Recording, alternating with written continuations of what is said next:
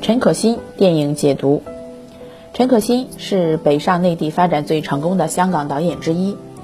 他的创作体现出对中国电影传统样式与风格的有意识的靠近回归。陈可辛并非高产导演，但他的作品却步步制作精良。他能够将自己在漂泊中累积的商业美学经验，有效地与中国内地题材相融合。成功的贯通了电影市场的观众趣味、主流意识形态的价值尺度和电影节评奖的艺术标准。陈可辛导演擅长利用丰富的运动镜头来刻画人物，其中有以摇镜头为甚。摇镜头呢，可以很好的表现空间感以及人和物在空间的关系，借助摇镜头建立起电影中的人物关系、故事情怀联系。观影者通过摇镜头对视线的牵引，将观众带入到情境中，实现现实空间和电影空间的交流与思考。电影《如果爱》是陈可辛开启内地电影之旅的里程碑。电影开篇镜头刻画了车中乘客各有不同的神态表情，通过两个摇镜头，以一种观影者自身视线观看的方式，呈现出的不仅是让观众理解到讲述者。主观视角下的内容，还有各年龄、各阶层的人对于生活的态度，更有窗外纷飞雪花指引出外面的世界，欲望的海洋。同样一个场景，使用的叠画手法依然丰富，由四个叠画效果的运用，将叙事主角直接展示出来。通过镜头语言辅以旁白，顺应叙事的发展，也体现出了情怀的因素。看尽了繁华，如同枯树枝叶纷纷掉落，感叹人生也不过百种滋味而尔。在《甜蜜蜜》中，李翘在豹哥死后因为签证到期而即将被遣送出境，然而在路上他却在人流中看到了正在骑着单车送外卖的李小军，于是跳下移民局官员的车去追赶李小军。在摆脱移民官的同时，李小军最终也消失在了人海中。一无所有的李翘从此陷入了美国社会中，开始了新一轮的打拼。此时，陈可辛用了快速摇镜头，镜头从李翘茫然若失的脸上摇起，对准了美国街头上车水马龙和高楼大厦，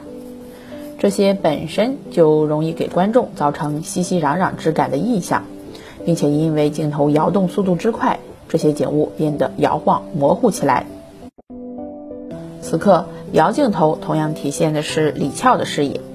它暗示的是李翘作为一个无助、渺小的弱女子，在异国他乡失去依靠后感受到的天旋地转。此刻，川流不息的人和繁华的建筑中，并没有属于他的东西。在美国这一个复杂而陌生的国度，他的命运是自己难以把握的。美国的城市在摇镜头中被塑造为一个孤寂、令人有压力的处境。在他的电影《中国合伙人》开头部分，程东青站在万人会场中演讲的场面，多次运用摇镜头大场景拍摄，将整个会场热情激烈的气氛衬托出来，直接提升了主人公的气场，展现新梦想公司的发展盛况，拉近观影距离，使受众感同身受。